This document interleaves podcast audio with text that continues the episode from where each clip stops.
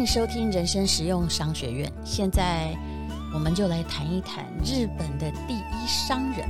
这是西元两千年以前的第一商人。我曾经读过他的一本书，叫做《日本第一商人的赚钱的智慧》。那他到底有哪些智慧可以供我们参考呢？今天就来听听看好了。这位斋藤一人，他在日本出了很多书。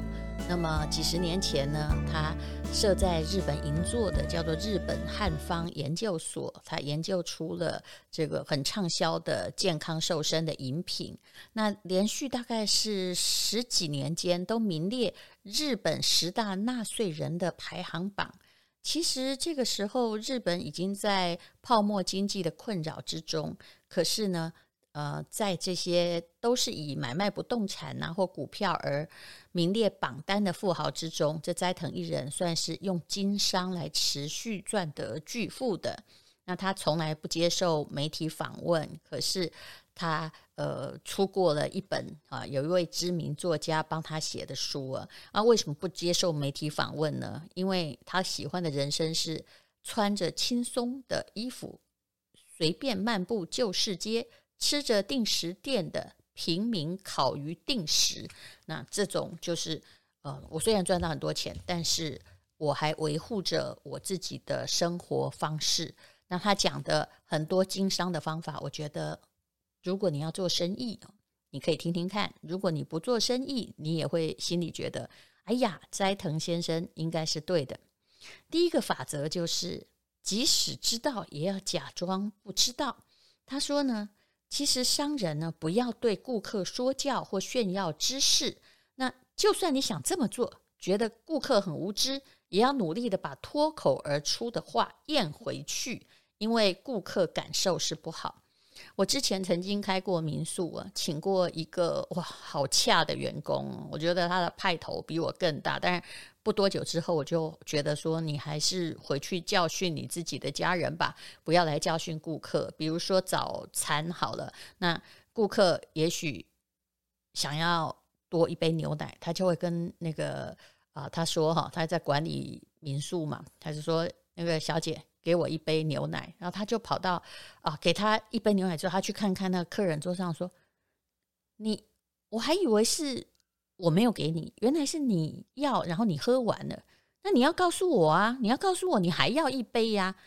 我们公司可没有规定可以再提供一杯！哎，对不起，那个时候我虽然是投资人，但是真的没有教他这样跟顾客说话，所以顾客就非常非常的生气，然后来投诉，可以搞到哈。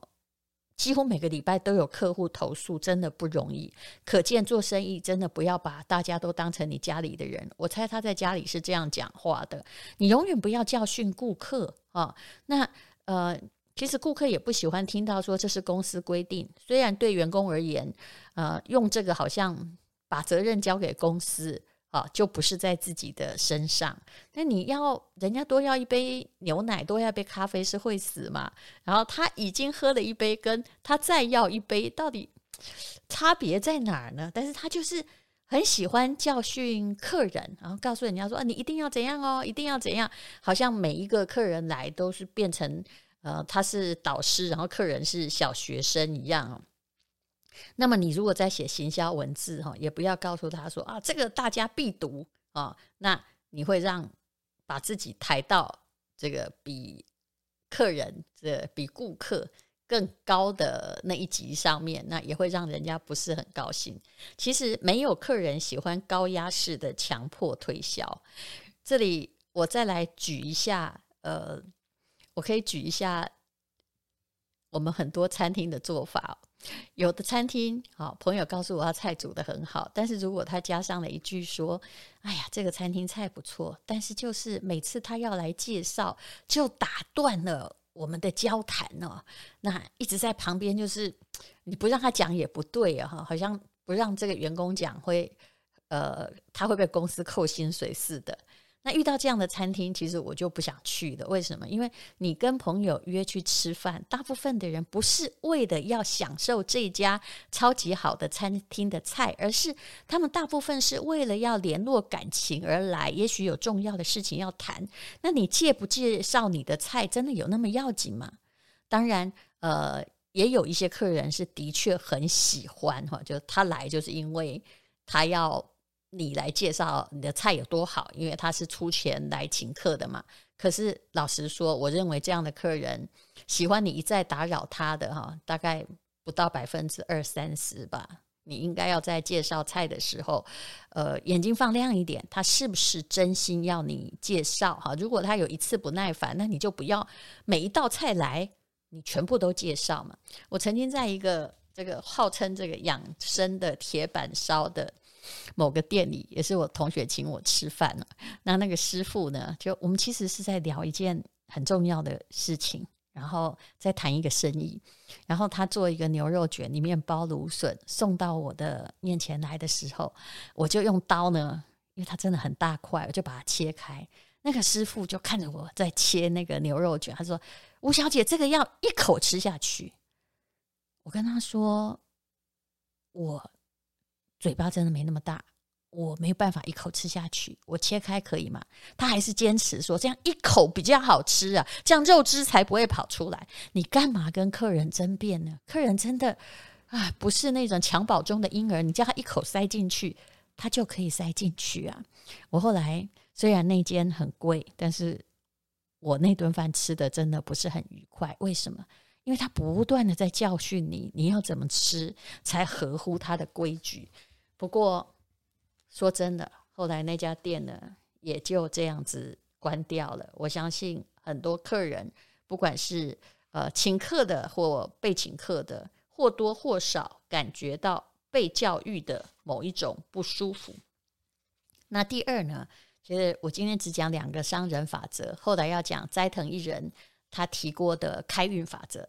第二是商店商人要看起来很忙碌。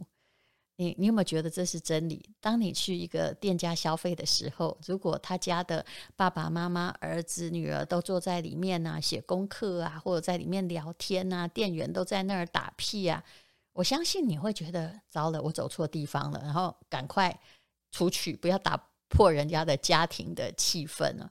所以，呃，但是有时候真的很难就。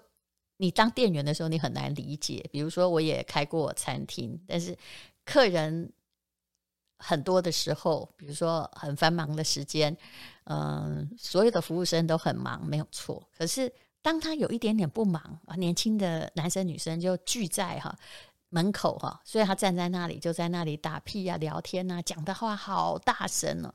我相信客人后来心里会想：你把这当你家啊？那我就不要进来好了啊！呃呃，没有人真心喜欢店员讲话比客人大声，或店员在那儿聊天的。那日本商人斋藤一人他讲出的就是说，你要动脑筋，让人家觉得我们生意很忙，而不是我们闲到可以聊天呢。那所以呢，也不是说要做饥饿行销了，而是。你在外面如果看到一间店里的店员都没做什么事情，然后挡住门口在那聊天等你，我相信没有人是会进去的。好，那么谈到了日本第一商人的赚钱智慧里面呢，他有讲到了三种开运的智慧。呃，第一个叫做要做个不完美主义者。斋藤一人说，幸福有三个诀窍，第一就是做不完美主义者。什么叫做做不完美主义者呢？嗯，其实只要是人，就不可能这个做到完美哦。那么完美主义哦，常常尤其很多人都这样，只要一懊恼啊、失败，他就开始自责啊。自责之后呢，啊，有的是一直怪自己，这也让人不舒服啊；一直怪别人，那更让人不舒服。这两种其实都是某种完美主义的象征，因为呃。呃，你怪自己 是因为你自己很想要完美嘛？你怪别人是哦，这样你就完美了。所以这斋藤一人说，完美主义者确实很讨人厌哦。那呃，其实呢，你做个不完美主义者很好。什么叫不完美主义者呢？就是只要看到有人做得很好的部分，你就要表示开心，然后说：“哎呀，做得这么顺利，太好了！否则你没有办法开店的哈。那否则你永远会看到客户的坏处哈，不会看到客户的好处。我也遇过这样的商家，比如说我们有网络的电商嘛，呃，卖得不好，他当然不知道背后在讲什么。有一次我们是把它卖得太好，卖得太好，竟然也被他骂。那他说什么呢？他说：因为你卖好的那个商品是我们。”利润最少的那个东西，你你废话嘛？现在 能够卖得很好，当然就是你赚的少，否则到处都充满了比价。所以这种人就叫做完美主义者，就是他希望的是什么？他希望的是你把它卖得很好，而他利润又很高。那么呃，我会慢慢的疏远这个合作，因为。你你卖的那么好，他一点都没有高兴哎，哦，也没有想要这个好好的配合，不管怎样，他全部都来怪你哦。那么这个斋藤一人的不完美主义啊，还有一个重点哈，也就是说，在于改良。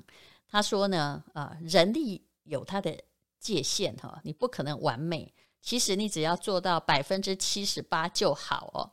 那当然不是那个。呃，百分之二十几哈，就算了哈，就不要改进哦。嗯、所以其实老实说的，这就是考试的八十分主义嘛。你每次如果可以做到你想要的八十分，千万不要自责，也不要去纠错。那你应该很高兴的说，嗯，还有百分之二十可以改良呢。哈，那呃，你要慢慢慢慢的靠近呃。你心里的一百分就好，但是你也要相信，你永远不会达到的，否则你的心态啊就会变得很怨怼。那永无止境的改良态度才是行家的态度。谈到了开运哦，斋藤一人，这日本第一商人的第二个诀窍是，你要有好的面相。什么叫做好的面相呢？他说呢，就是脸上有圈的人。就是你的这个笑脸哈，这个笑，你嘴巴笑的时候，不是都要有微笑曲线吗？他说，你笑的时候，眉毛会诶有一点点往下垂，对不对？然后嘴角会往上扬，刚好在脸上打出一个圈号，所以笑脸叫做脸上有圈。那不好的面相就是脸上打叉，嘴角往下撇，眉毛往上扬，嗯，这个就是一个叉字哈。那呃。他还有一个神奇的说法，说只要你脸上有圈呢，哈，就笑成一个圈呢，那你的第三只眼就会打开，第三只眼就是你的心眼啊。那呃，用平常的话来说，其实他虽然把它搞得很玄，他要讲的是，当你摆出笑脸的时候，才有人会帮忙你。那只要你做生意或者请求帮忙的时候，请你呢，呃，都用笑脸来迎人啊，甚至有些时候，呃，你去买东西，你觉得那个店员很苦瓜脸的时候，你你分外的对他更客气，或故意装出一个笑脸来看看，你会发现他会觉得有一点不好意思起来呢。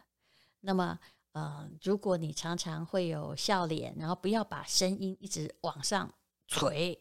往上、往下，呃，不要一直往下垂，一直往下降啊。比如说呢，谢谢，嗯，多难听啊，谢谢，哎，别人会觉得你真心的在感谢他，那么这就是呃，你可以为你自己用你的面相帮你的运势来加分呢。那所以呢，啊，这是这个非常好的，就在呃开春的时候，我们可以帮忙自己的事情。